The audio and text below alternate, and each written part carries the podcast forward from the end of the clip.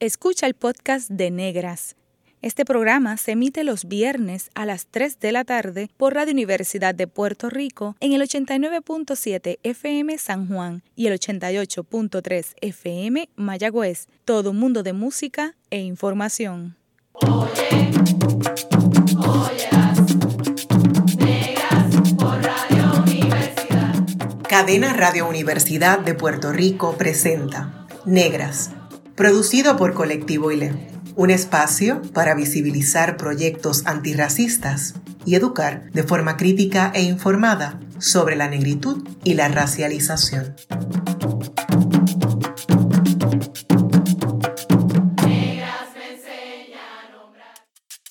Hoy en Negras les saluda Carmen Margarita Sánchez de León para conversar eh, sobre religión y género y en, eh, y en eso me acompaña la doctoranda Alexandra Rosado Román. Alexandra Rosado Román es estudiante doctoral de religión, ética y sociedad con un grado menor en estudios de mujeres y género en Vanderbilt Divinity School en Nashville, Tennessee. Posee una maestría en teología y otra en religión. Obtuvo un bachillerato en publicidad en la Universidad del Sagrado Corazón y entre otras cosas, por si fuera poco, eh, Alexandra practica la bomba puertorriqueña. Muy bienvenida a Negras, Alexandra. Muy bienvenida. Un placer estar aquí con todos ustedes. Gracias por la invitación. gracias a ti por estar. Alexandra, ¿podrías hablarnos un poco de ti? Eh, un poco de tu crianza, de la educación. ¿Cómo, cómo, cómo Alexandra se identifica racialmente? Como no, eh, yo me identifico como una mujer afrodescendiente, soy bayamonesa, feminista de colonial, caribeña, soy antillana y soy hija de Samuel y Rocío. Eso es muy importante. Eh, mi crianza fue muy interesante ahora que yo puedo pensarla con la cabeza fría, como una dice, porque yo me crié dentro de una familia muy conservadora, eh, una familia eh, pentecostal, pentecostal, pentecostal. Para aquel entonces, ¿verdad? Ya mi familia ha, ha cambiado un poco su pensamiento, pero para, para cuando yo estaba pequeñita, todo era pecado todo, eh, desde la ropa hasta las pantallas, hasta pintarse el pelo, eh, el maquillaje, todo, todo era pecado, la música, partes de la cultura, así que pues se podrán imaginar que la exposición que yo tuve a temas políticos, temas raciales, temas de género, fue, mira, cero. Este, o y, no, y, digo cero explícitamente porque implícitamente desde la misma iglesia te dicen qué cosas son pecado, qué cosas tú no puedes hacer y qué cosas debes hacer para no caer en, esa, en esas conductas y qué penalización tú vas a tener de caer, ¿verdad? Así que son dinámicas que yo, con las que yo fui creciendo y ahora que yo lo pienso, eh, fue bastante restrictiva este, con, eh, en términos de regulación de comportamiento, de cómo el cuerpo se mueve, de cómo una piensa, cómo una piensa sobre sí misma, eh, qué significa ser mujer y cómo uno puede actuar en ello. Así que esa es la parte, ¿verdad? Un poquito este, feita. Por otra parte, pues yo tengo que reconocer que también dentro de esa, esa crianza en mi casa y en la iglesia pentecostal, también tuve una oportunidad de, de liderazgo que me pude desarrollar, que fui pues, líder de todo tipo, de, de la niñez, de la juventud, de los adultos, maestra, predicadora, hice de todo. Eh, y ya un poquito a los 16 años, pues mi papá se convirtió en el pastor de esa iglesia Así que era otro peso que yo tenía encima de mí, eh, de cómo comportarme correctamente, porque no solamente me comportaba por mí, sino que me estaba comportando por mi papá y por mi mamá, que eran los líderes de esa iglesia. Así que ha sido un proceso bastante este, interesante ya cuando estoy un poquito más adulta y entro a los estudios graduados, particularmente estudios teológicos, que para la gente, la gente se sorprendería, ¿verdad? Y pensaría que entonces más afinca eh, una estaría, pues ahí fue que yo empecé a deconstruirme, ¿verdad? Eh, con la ayuda de o a pesar de, hablando de religiones y pensamientos teológicos, entonces fue que yo comencé a deconstruirme, a pensarme feminista, Em, mi amada maestra Agustina Lubis, que ha estado en este programa. Em, pues con ella este, yo me, me, asumí feminista y empecé a tener otro acercamiento a la Biblia, a los textos bíblicos, para aquel entonces, ¿verdad? Que todavía practicaba la religión cristiana. Así que eso es un poquito de la, de la crianza en términos de hogar y de educación. También estudié en Sagrado Corazón, este, hice una maestría allí en publicidad eh, y un grado, menos, un grado mayor en, en, estudios teológicos que la gente pensaría que eso no pega. Pero a mí me catapultó, eh, me catapultó este, para mi estudio graduado pues, eh, pues luego de eso. Fíjate, tú ya has, apuntado una, un tema interesante que después podríamos eh, un poco explorar aquí en Negras, y es eh, las, las, iglesias pentecostales, porque eh, normalmente la mirada de las iglesias pentecostales es que son, son eh, totalmente conservadoras, ¿verdad? Pero también tú has mencionado que da, un espacio al desarrollo del liderato. Eh, y aunque sea de un liderato diferente, le da una voz a, personas desde la marginalidad. Entonces habría un poco que explorar esto de pentecostalismo y negritud. Pero vamos. Es muy interesante. Sí, ahí lo vamos a dejar. Pero entonces tú has salido de muchas, de muchas em, estructuras, por decirlo de, de alguna manera. Y, y, y, en, dentro de ese salir, eh, tú has vivido en, en distintos lugares. Tú has vivido en New Jersey, has vivido en Tennessee.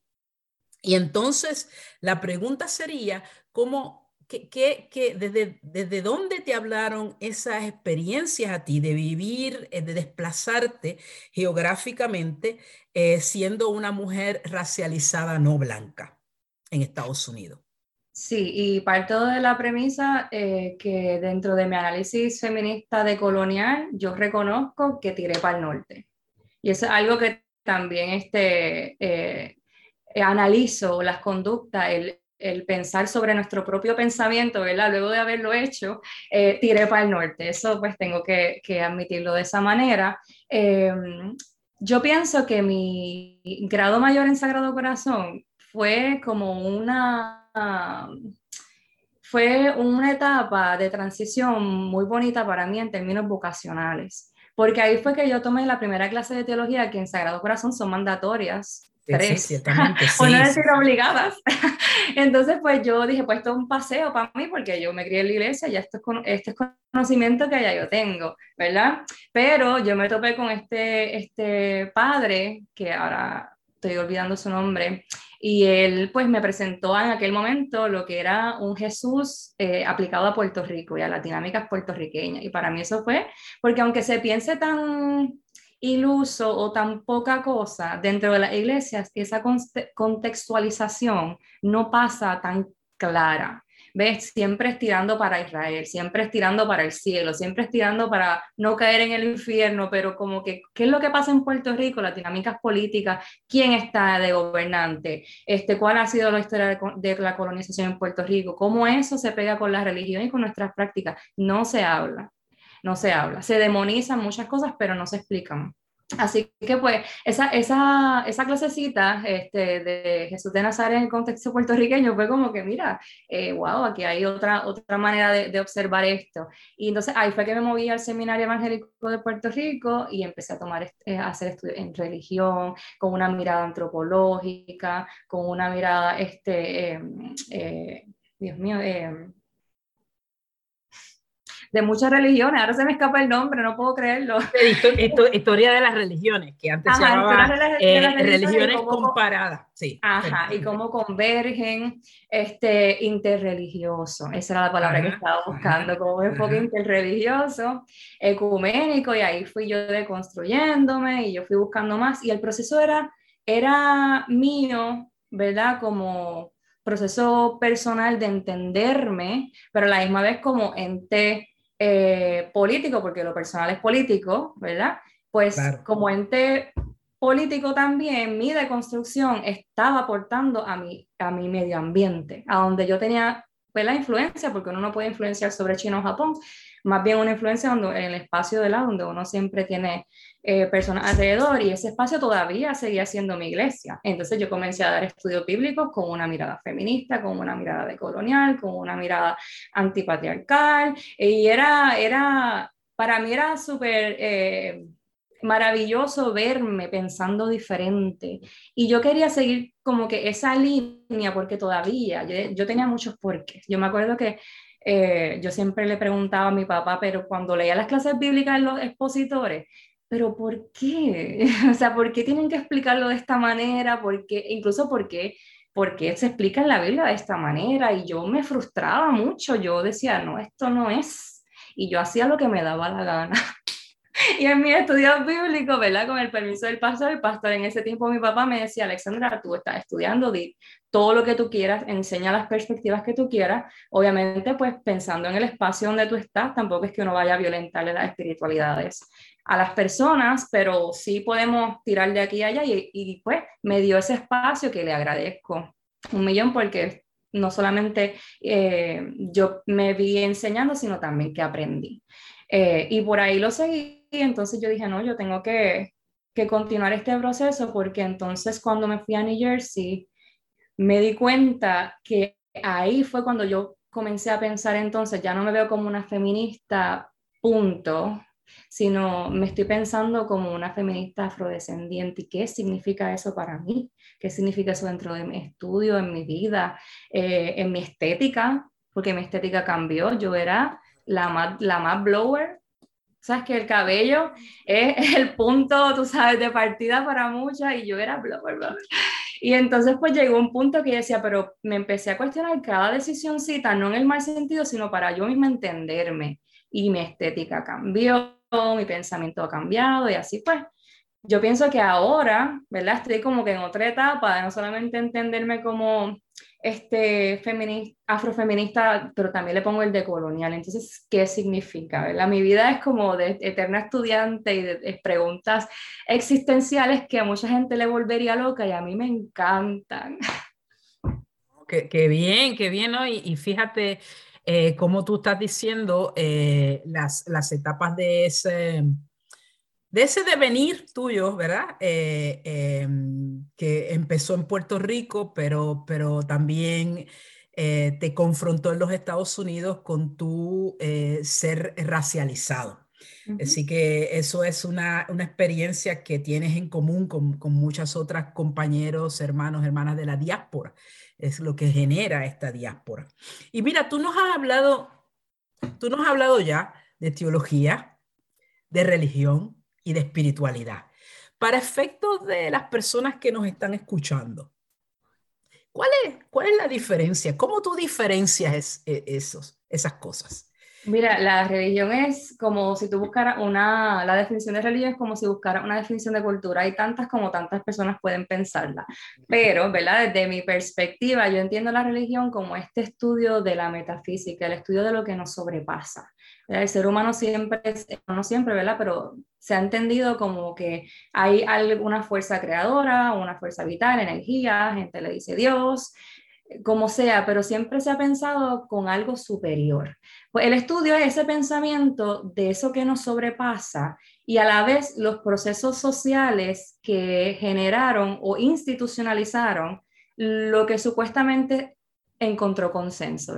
Y los sociólogos de la religión así lo explican. Las prácticas religiosas y el pensamiento religioso es básicamente algo que encontró consenso y se convirtió pues, en este pensamiento que parecería homogéneo, pero no lo es. Eh, ejemplo de eso es el patriarcado, que encontró consenso. Eh, y podemos entonces hacer la pregunta, ¿el consenso es ético? O sea, que haya consenso significa que la práctica es ética. Pues no, porque no es liberatoria. O sea, y ahí se, se, se deconstruyen los conceptos ideológicos que, que pues, uno, uno, estudia religiosamente o desde ese pensamiento religioso. Eh, también, eh, antes del siglo XVII ya habían filósofos que eh, Que en el siglo XVII fue el, el, Enlightenment, no sé cómo se dirá. Sí, sí, sí, el nombramiento. la época de la ilustración. De la ilustración, ajá, gracias. Este, pues poquito antes de eso, ¿verdad? Que en la, en la época de la ilustración es que eh, en, siglo XVII XVIII en Europa se comenzó una manera diferente de, de, pensar sobre Dios, sobre la razón, la naturaleza y la humanidad, pero un poquito antes de eso ya habían filósofos que estaban diciendo que la, eh, la religión o el estudio de la religión apuntaba a esta concepción del ser humano en pensarse en lo, en lo, mejor, como utópicamente, ¿cómo, es, ¿cómo sería el ser humano en su mejor versión? Y entonces esa mejor versión, que inalcanzable muchas veces o casi siempre, eso es Dios. Entonces ya para ese entonces, siglo XVI, por ahí, ya habían filósofos pensando que la religión era el estudio de uno misma en torno a cómo uno se sentía en la, hacia la razón, hacia la humanidad, hacia la naturaleza. So, dependiendo de dónde lo mires, el estudio de la religión tiene muchas vertientes. La teología, por otra parte, para mí el estudio más sistemático de ese pensamiento religioso que encontró consenso, que se volvió doctrina, que se contextualizó y que se convirtió en práctica religiosa para ciertos grupos, que varía según iglesia, según religión, según eh, país tiene, ¿verdad? Varía según muchos muchas este, este, vertientes. Así que ese estudio sistemático de la religión, eh, en la teología casi siempre la es teísta, eh, que se entiende pues que hay un Dios y bajo esa noción de un Dios eh, uno, ¿verdad? Solo, es que se construye pues toda la narrativa doctrinal y las prácticas religiosas. Claro. Eh, sí, ciertamente, y claro, este, ya hoy en día, como, como bien tú has eh, apuntado, eh, realmente hablamos de, de ambas experiencias como, como experiencias plurales. Porque, de, ¿verdad? Como, como tú bien has dicho, se habían colocado en, en, en, una sola, era una cosa homogénea. Pero ya hoy en día hablamos de teologías y de religiones. Eh, e, esa pluralidad de pensar. Pero fíjate, Alexandra, tú, tú también eh, eh, en, tus, en tus trabajos manifiestas un interés en los estudios de la mujer, en estudios de sexualidad y género. Entonces, la pregunta es, ¿cómo tú insertas esas temáticas dentro del estudio teológico y particularmente dentro de las prácticas religiosas? Sí, por eso hablo al principio que esto ha sido eh, un compromiso que yo hice conmigo eh, vocacional. Para muchas personas, eh, el quehacer teológico con el quehacer académico, con el quehacer político y con el quehacer cultural son renglones diferentes. Y yo he asumido todas esas partes que sí tienen sus diferencias eh, entre sí mismas, pero en mi compromiso vocacional son todas. Y yo me estoy observando en todas. Eh, por eso fue que pues, inicialmente yo iba a ser este, teóloga sistemática, porque eso era lo que yo supuestamente quería, pero me di cuenta que cuando yo hacía, hacía ciertas preguntas, yo no encontraba respuestas satisfactorias y dije, ok, la teología me va a llevar hasta cierto punto, ¿verdad? Y, teóloga, y teólogos, teólogos pueden diferir. Eh, pero para mí, ¿verdad? dentro de mi trabajo, la teología me llevó hasta cierto punto y encontré como que otra, otra pared. Y yo, no, vamos a cambiar de área porque yo no siento que esto sea. Y ahí fue que encontré una profesora, ¿verdad? La profesora de teología sistemática que iba a ser mi advisor estaba de sabática y yo estaba en crisis y tuve que coger clases con esta profesora, que era una profesora en ética social, Tracy West, en, en Drew University. Y ella para mí fue, wow, eh, otra Agustina Luis en mi vida. Eh, otra persona que con su manera de, de enseñar y de, de, articular, de apalabrar las cosas, me hizo comprender otro aspecto de, de, mí, de mi vocación. Entonces la práctica, la ética social básicamente es como si fuera un poquito de atrás para adelante tú identificas la práctica, lo que se está haciendo, y uno empieza como a, pellizcar esa práctica. ¿De dónde sale este comportamiento? ¿Cuáles son los valores morales? Eh, ¿Es ético o no para el grupo? ¿Cuál es el orden? ¿Cuál es la consecuencia? Y uno empieza como a pellizcarla y a deconstruirla. Y entonces cuando uno considera todos los factores detrimentales de esa práctica, pues se centralizan. Esto es lo que está pasando. ¿Cómo podemos resolver esto de una manera que traiga dignidad, equidad, liberación, este, y entonces se ofrece, ¿verdad? O este, pues, una práctica alternativa o no se tiene que ofrecer porque a veces solamente con tú decirle a las personas o a una misma, estas son las consecuencias de las prácticas, se supone que, ¿verdad? Y se supone lo digo entre comillas porque que haya un cambio, pues, ajá. Eh, por, ejemplo, eh, hay himnos en los himnarios que todavía se cantan en las iglesias que hablan de lo negro como pecado. Y eso es algo que parecería, entre comillas, sencillo de identificar, porque algo que tú puedes leer y entonces tú puedes, eh, pues, ¿por qué? Y, y, hacer el estudio, la crítica racial. Eh, hay cosas mucho más complejas para la espiritualidad de la gente, que es entonces eh, la concepción de Dios como hombre. Ya hay grandes ligas porque no solamente estamos hablando de algo que uno puede cambiar, materializar, sino algo algo fundamental en la espiritualidad de las personas. Concebir a Dios que no sea hombre. Y yo recuerdo que una vez yo estaba dando un estudio, este, una conferencia en la iglesia eh, y estaba haciendo una deconstrucción patriarcal desde los padres de la iglesia, ¿verdad? Que básicamente han servido como fundamento para doctrinal para las prácticas religiosas que todavía se practican, algunas de ellas.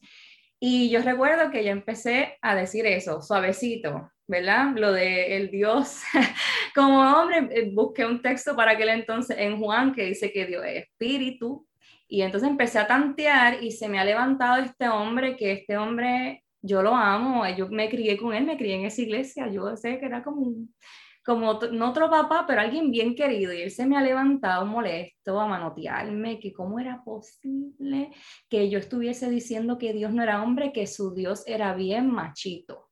Así lo dijo. Y yo me quedé en una pieza, pero me puse como que lente antropológico y dije, Alexandra, cálmate. Vamos a observar qué está pasando aquí, dale un poco para atrás. De hecho, mi papá tuvo que intervenir porque no se quería sentar, él estaba muy molesto conmigo, ¿verdad? Eh, después ya hablé con él y, hicimos las paces, pero ese está tan arraigado, ¿verdad? A, la deconstrucción este, de, pensarse y de pensar eh, eh, a Dios diferente. Creciendo en la iglesia, este, un día, en los días de, excursiones, en ese tiempo, las, las nenas iban un día a la playa y los nenes iban otro día a la playa. ¿Por qué? Sexualización, ¿qué se está esperando que pase? Porque la, Todas esas cositas que parecerían cotidianas se analizan, se analizan, se analizan y entonces se trae al, foro, esto es lo que está pasando, ¿qué, ¿qué se va a hacer? Y ahí es que estoy. Fíjate, ahora que tú estás mencionando todas esas cosas de la vida cotidiana, me acordé de esta escena eh, eh, que eh, era común en las iglesias protestantes históricas de esta imagen de Jesús que se llamaba la cabeza de Jesús, fue muy famosa. Por mucho tiempo era un hombre blanco, de ojos azules, rubioncito. y entonces ahí también incluye, incluye, se incluye la cuestión de las imágenes, que son parte de nuestra cotidianidad sería bien interesante preguntarle, ¿verdad? Eh, eh, a, ese, a ese compañero. Y además, ¿de qué color es ese Dios? Exactamente, exactamente, pero en ese momento la realidad era que eh, estaba muy caldeada la cosa, pero sí, porque así el proceso de uno ir deconstruyendo la idea y los paradigmas que uno ha tenido por sentado, porque claro. no, uno no se cuestiona casi nada de esto al crecer. Claro, exactamente, exactamente, no, bueno, es, es bien complicado. Pero fíjate, este, eh, aquí ya tú nos has hablado de varias cosas y de cómo tú haces este cultivo, cómo vas preparando eh, todo esto. Eh, nos, nos, quedan un tiempito de esta primera parte, pero yo quisiera que nos vayas adelantando algo de que tú hablas en tus publicaciones que me parece increíblemente retador y es hablar de un Caribe promiscuo. ¿A qué tú te refieres con ese concepto del Caribe promiscuo? Mira, ese fue un artículo que yo publiqué, que el, tema, eh, el título en español viene siendo El Dios proxeneta y las reinas del bienestar social, una mm. economía del deseo en el Caribe promiscuo, en, comillas, ¿verdad? Y ese artículo el título es bien cínico, ¿verdad? Eh, desde la academia uno decide cómo revolucionar los espacios y aunque la gente lo tome como palabras, eh, encapsula una realidad bien compleja. Eh, para empezar, y podemos, ¿verdad? Me avisas para seguir discutiéndolo luego. Sí, estamos bien, estamos bien. este, yo antes que todo quise hablar de Caribe, ¿verdad? Aunque mi ensayo es puro de Puerto Rico, porque quise con el título ya comenzar a romper un poco con el insularismo, que, que, pues, en el cual yo misma me asumía y como que todo lo veía tan pequeño y las dinámicas tan intensas porque eran solo aquí. Entonces yo quise ya entonces eh, señalar que estamos hablando de unas dinámicas este, coloniales que suceden en el Caribe, ¿verdad? Que algo más extenso que compartimos, que son cosas que uno puede mirar para los lados y, y, observar cómo esas mismas dinámicas han impactado nuestra este, isla hermanas. Así que ya empezando, yo quise como que romper este, no puse Puerto Rico promiscuo, podía, pero dije, no vamos a hacer Caribe porque el Caribe completo ha sido racializado, sexualizado, hipersexualizado, ¿verdad? Este, dentro de las eh, ideologías coloniales. Y luego de eso, este, hablar un poco sobre la religión civil. Eh, la religión civil, que para mí básicamente un ejemplo rápido para mencionar, el 13 de julio del 1898, Tres denominaciones se reunieron en Nueva York y dividieron el mapa de Puerto Rico. Y este canto es para la metodista, este canto es para los discípulos de Cristo, este cantito es para la bautista. Y así dividieron el mapa porque junto con la, con la colonización llegaba la evangelización, ¿verdad? La, remover todo ese restante de tantos años de iglesia católica que, que ha demonizado porque ahora Puerto Rico va a ser para Cristo protestante.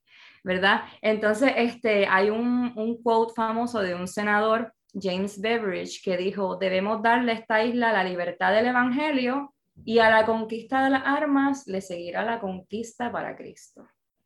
Así que ya ahí nada más, antes de hablar de la sexualización, estamos viendo cómo se genera una economía del deseo que no solamente es sexual, sino es político, es cultural, es como una, una combinación entre entre deseo y repulsión, porque quiero esto, pero a la vez repudio lo que hay, pero lo deseo. Y entonces esa economía del deseo en el Caribe, ¿verdad? Particularmente en Puerto Rico, se comenzó a manifestar en esa nomenclatura entre la religión, lo teológico, la evangelización, la penalización, la demonización de lo que hay y el cambio que yo quiero este, obligarle a la gente a hacer. Y por ahí podemos continuar la conversación. Wow, eh, está increíblemente interesante. Eh, eh, quería un poco que, que, que dejáramos pendiente cómo luego en este ensayo tan de que nos coloca en posiciones incómodas, ¿verdad? Por, por, por, por, las maneras en las que tú hablas, esto de, la, de, de, de, una promiscuidad eh, eh, caribeña. Eh, ¿Cómo luego colocas en este ensayo toda la, todo el tema de mujer y negritud? Y, y, el tema de la promiscuidad, que siempre es entendido, em, es criminalizado. Eh, y el concepto de la promiscuidad, tú estarás de acuerdo conmigo quizás en que precisamente es colocado contra ciertos sectores, ¿verdad?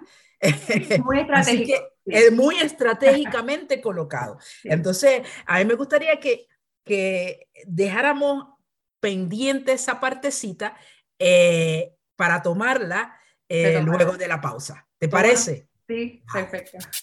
La clase de historia que no nos contaron, ahora se puede escuchar. Está escuchando el podcast de Negras. Este programa se emite los viernes a las 3 de la tarde por Radio Universidad de Puerto Rico en el 89.7 FM San Juan y el 88.3 FM Mayagüez. Todo mundo de música e información. Usted está escuchando Negras, inspiradas en la grandeza de nuestras ancestras. Y le saluda Carmen Margarita Sánchez de León, hoy con el honor y el gustazo de hablar con Alexandra Rosado Román sobre religión, género y negritud. Y justamente antes de esta pausa estábamos hablando de un ensayo fabuloso que todo el mundo se debe de leer. Yo me lo voy a leer porque Alexandra me lo va a enviar, que se llama ¿Cómo no?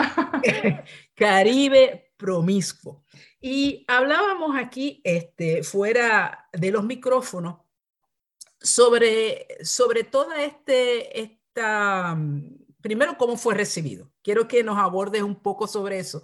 Pero como te preguntaba antes de, de, de esta pausa, un poco que nos digas cómo combinaste toda esta cosa de la promiscuidad que es ubicada intencionalmente contra ciertos sectores, los conceptos de mujer y negritud.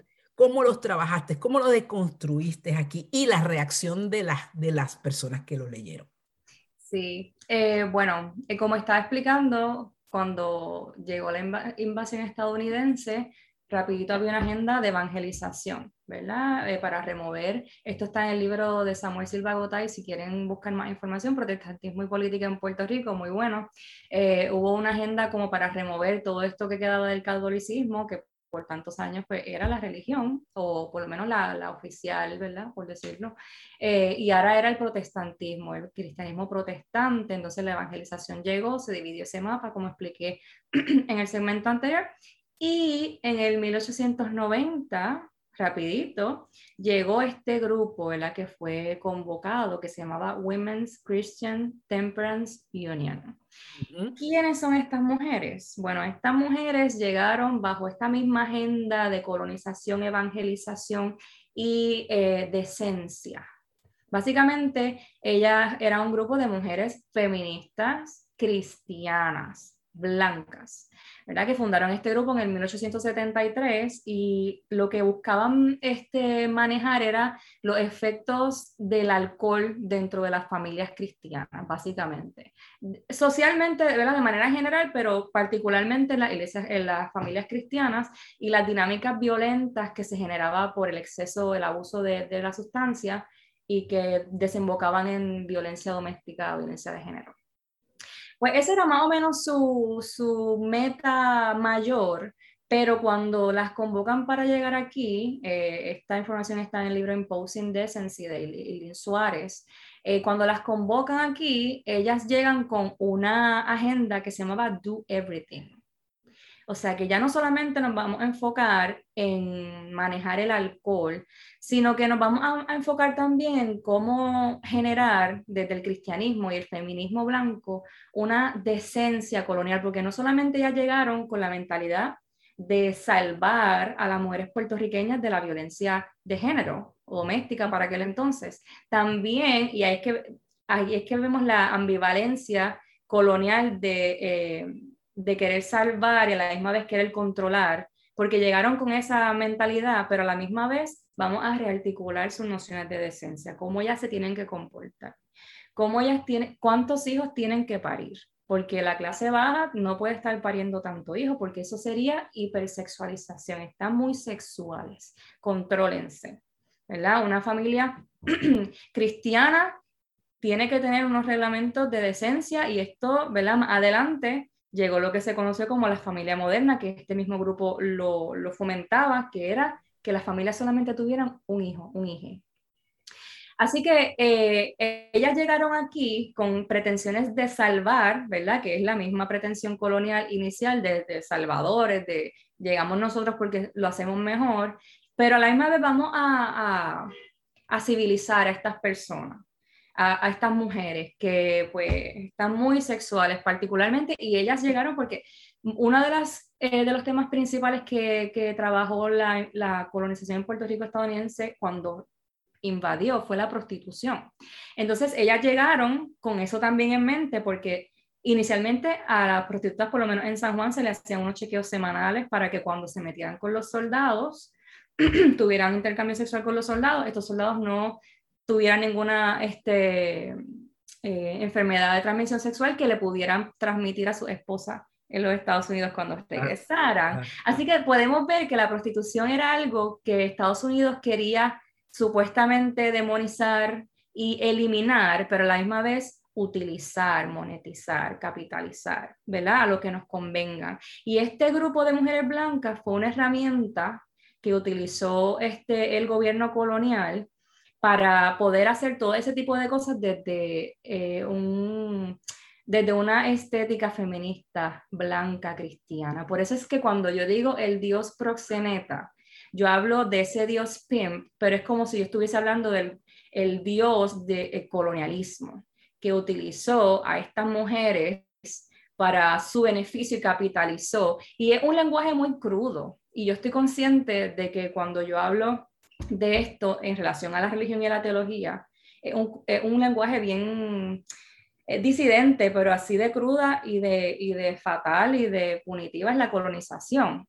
Así que yo lo hago con mucha intencionalidad, sabiendo, ¿verdad? Que puede, puede, puede no, y ha generado eh, un poco de, de, controversia porque no solamente estoy diciendo que el Dios en el cual hemos fundamentado nuestras concepciones teológicas es un Dios colonial, porque así mismo como no se piensan eh, lo que nos enseñan en, la, en, la, en las iglesias, tampoco se hace el análisis crítico de cómo repensar esa noción de Dios si es que te quieres quedar dentro de ciertas religiones, cómo tú las repiensas para ir pellizcando, como dije ahorita, y sacando a ver con qué te quedas, que es la pregunta. ¿Quedará algo? Eh, y eso se lo dejo a las personas para que lo piensen. Y por eso choca, porque ese Dios colonial entonces es utilitarista, es capitalista, sexualiza, monetiza, eh, controla. Entonces ese es el Dios que yo digo que yo sirvo, bueno, en aquel tiempo digo yo una pregunta para la gente, ese es el Dios que yo digo que amor, que tú sabes que es todo bondad. Hay una contradicción muy fuerte en esa noción de, de, cómo entendemos a Dios y cómo Dios trabaja. Así que este ensayo es eso, es una incomodidad hasta para escribirlo que me dio. Claro. Porque yo también tuve que rearticular los propios, mi vocabulario, cómo yo pienso, pero como pellizcando y, parecería que estoy pellizcando a la gente, pero también es para mí porque yo he crecido en esto también y estoy en ese proceso de entenderme, entenderme a mí como ente espiritual y en relación a lo que yo pues, pensaba que, que me superaba.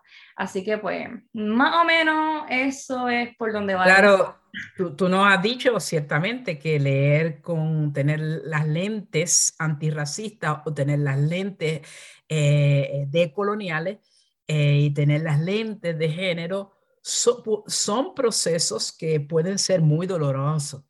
Eh, no solo para quien lo dice, sino para quien lo recibe en el sentido del desplazamiento de la posición incómoda en que nos colocamos. Pero eh, tú bien has dicho, esa incomodidad es un espacio de aprendizaje, un espacio epistémico.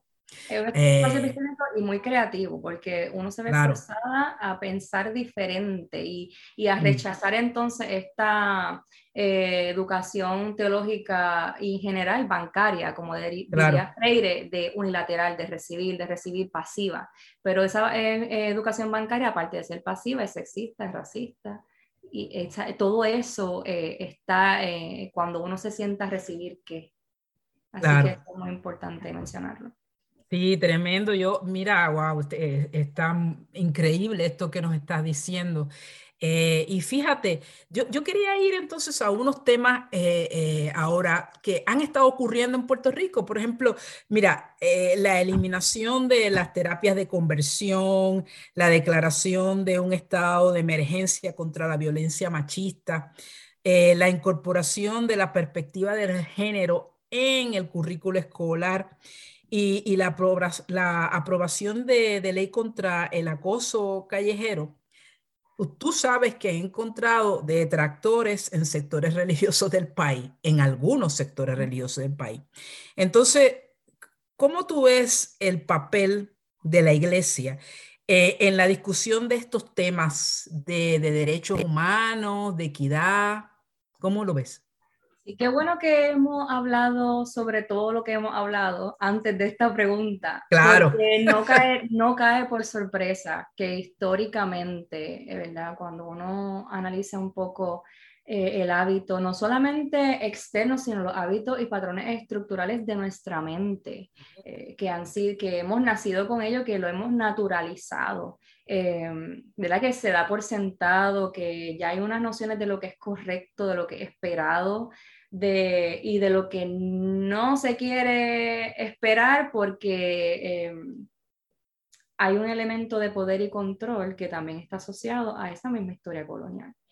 Eh, cuando menciona el rol de la iglesia, ¿verdad? Se problematiza inicialmente eh, el rol de qué iglesia, es, si se piensa la iglesia como un ente homogéneo, entonces pues ya este, podemos decir que ahí podría haber un consenso entre las iglesias conservadoras de, Puerto Rico en pensar o en, o en resentir eh, también, por otra parte, conozco otras de otras denominaciones que se han, han hecho cartas eh, posicionándose diferente, porque maybe, ¿verdad? Han pasado por un proceso en el cual han problematizado eh, cierto, este, prácticas que se habían normalizado en la sociedad y, poco a poco se entienden, se van entendiendo como entes que tienen que moverse. Y, recuerdo que me invitaron a una, em, a una conferencia eh, justo un año, eh, un poco después de las protestas del 19, creo que fue al año, no, no recuerdo, y, y, hablaban sobre cuál es el rol, este mismo rol de la iglesia. Y yo lo que me preguntaba, ¿es la iglesia pertinente? ¿Qué iglesia, verdad? ¿Qué, ¿Qué, iglesia? ¿De cuál iglesia estamos hablando? Eh, ciertamente las iglesias se conciben como organizaciones, pero en carácter personal, cuando tú, ¿verdad? Yo que asistí a una iglesia por tanto tiempo, eh, te dicen que tú eres la iglesia.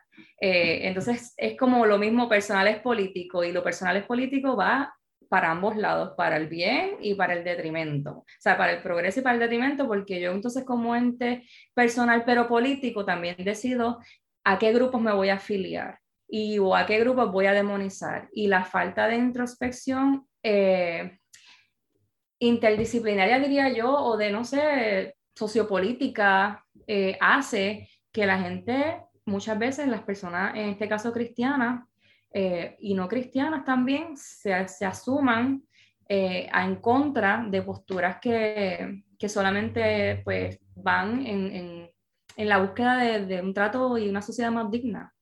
Pero ahí tú te das cuenta qué tan arraigado está la hipersexualización, porque es que cuando se habla, por ejemplo, de perspectiva de género, la iglesia conservadora asociada a, esta, a este rechazo, ¿qué hacen? A mis hijos no le van a hablar de, de homosexualidad. Entonces, ahí tú, tú te das cuenta, pues entonces, si lo primero que pensamos es sexo, cuando hablamos de perspectiva de género y no el sexo de uno como ser humano, sino el, el, acto sexual, eh, principalmente, mm, tú no eres tan pentecostal y el sexo es pecado, ¿por qué te vas para allí tan rápido? ¿Me entiendes? Porque somos bien rápidos.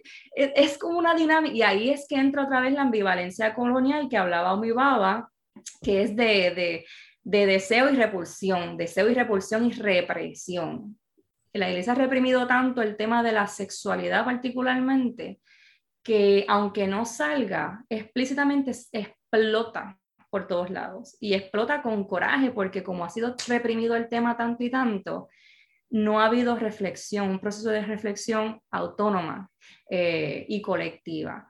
Así que pues buscamos qué iglesias este, usualmente se asocian a, esta, a esta eh, represión o, rechazo y pues todavía estoy segura eh, que quedan personas dentro de las iglesias de diferentes denominaciones que sí este, son convocadas por prácticas dignas, pero que aún deciden afiliarse o asociarse espiritualmente a una concepción de Dios que les dejaré a ellos, a ella y a ellos si lo han pellizcado o no.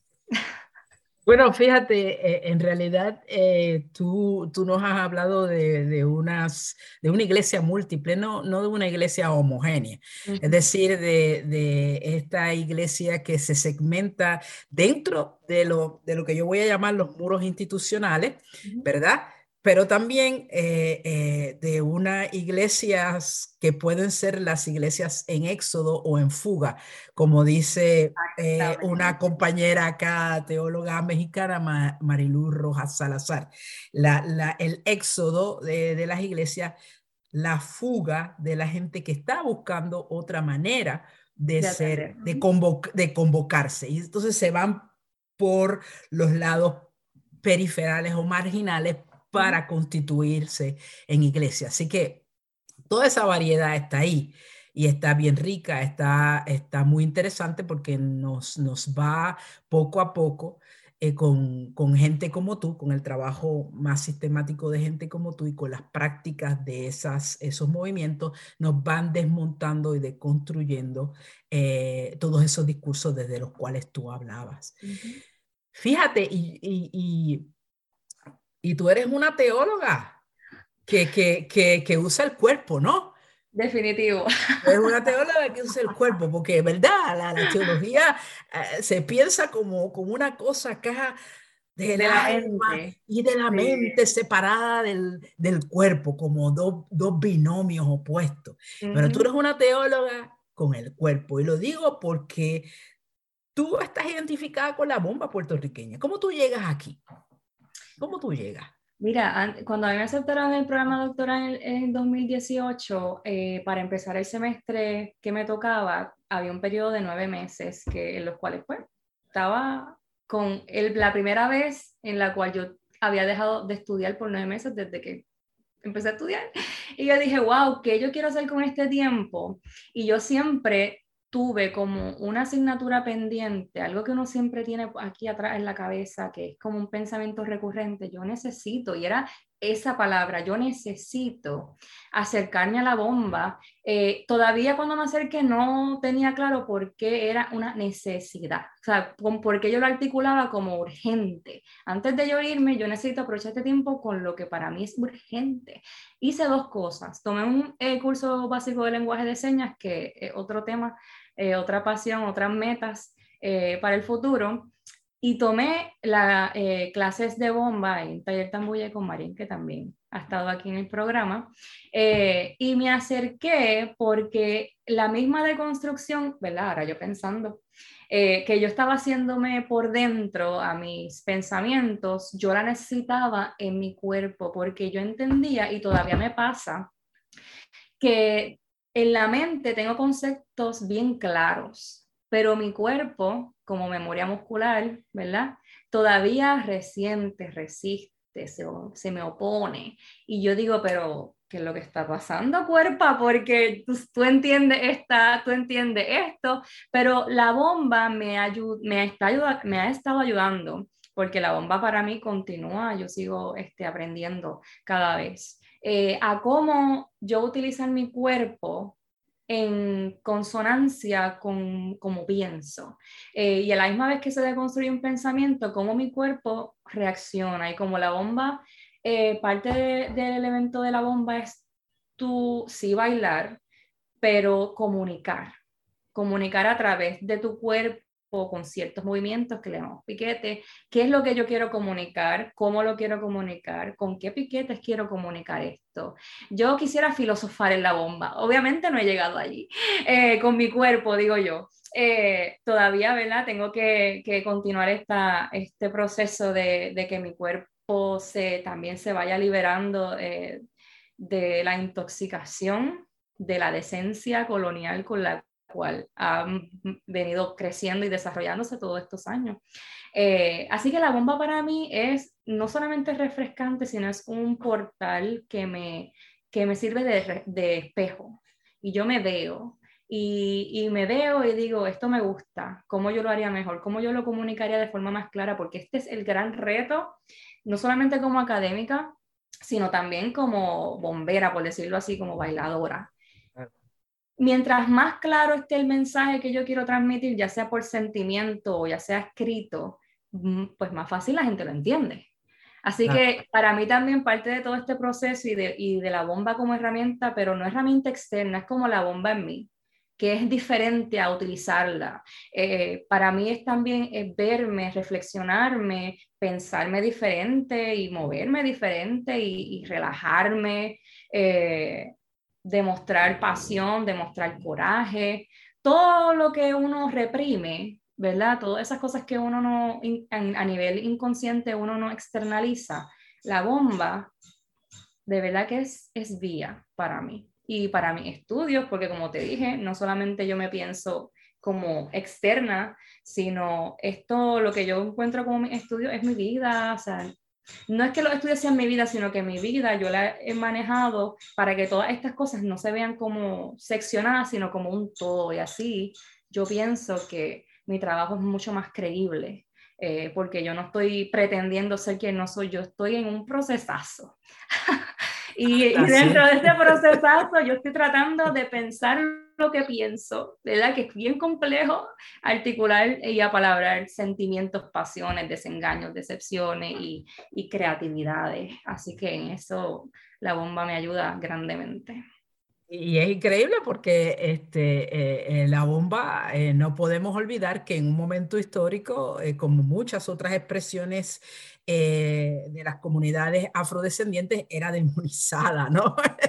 Sí, de hecho, le decían que era un baile de las prostitutas. Todavía en el, cuando la invasión estadounidense llegó, era un baile de prostitutas. Así que vemos también cómo la prostitución y la demonización y la sexualización también encontró un nicho en la cultura y por ahí otra conversación. Ay, Dios mío, aquí vamos a tener la, eh, eh, método teológico puertorriqueña. Eso estaría bien rico, bien rico.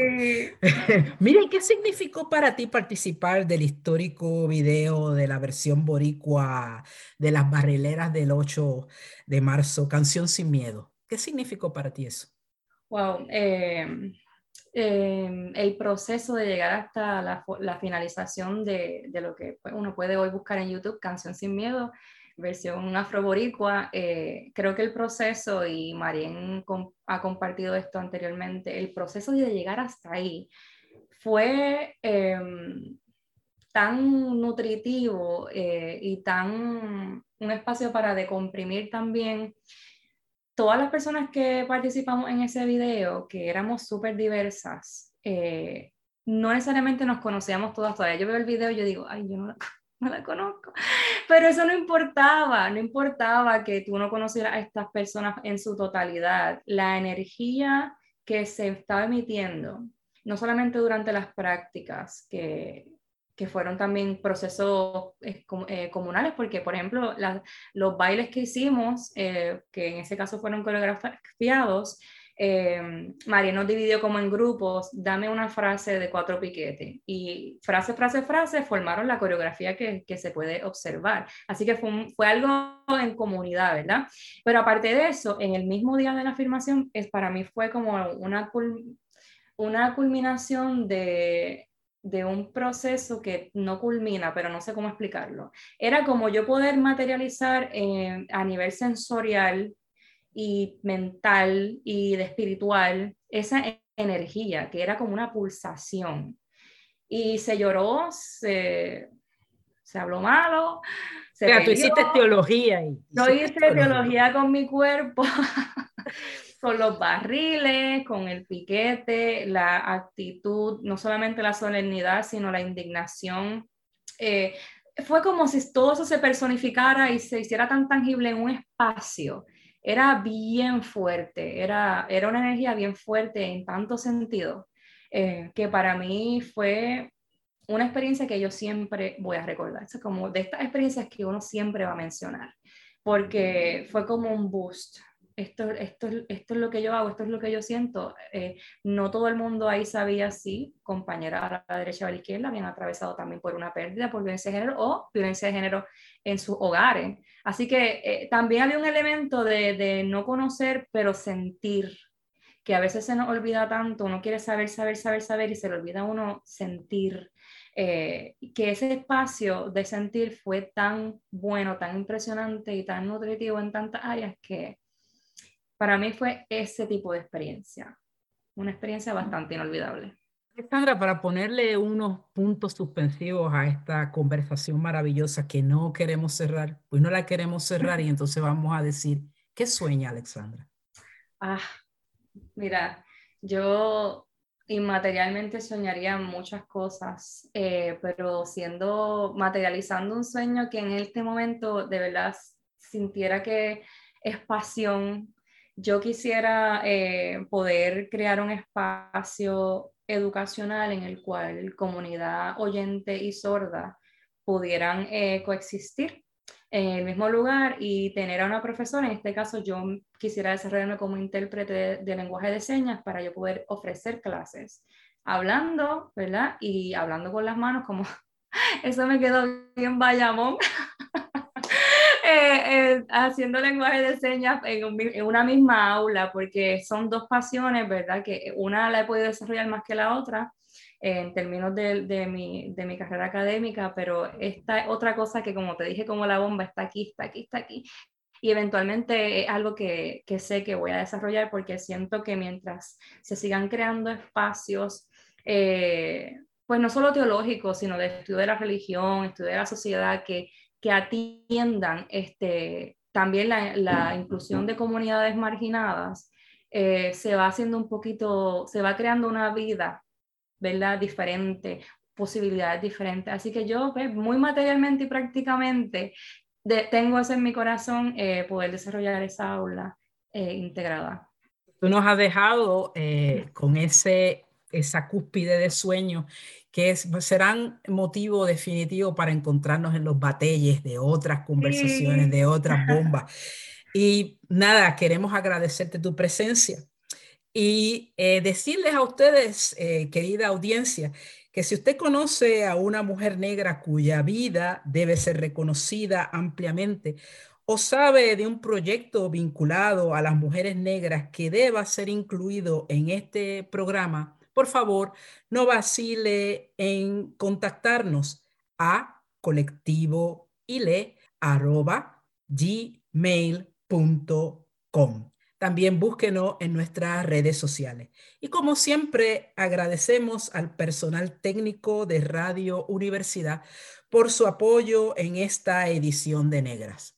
No olviden sintonizar Negras el próximo viernes a las 3 de la tarde. Entonces le deseamos una feliz tarde.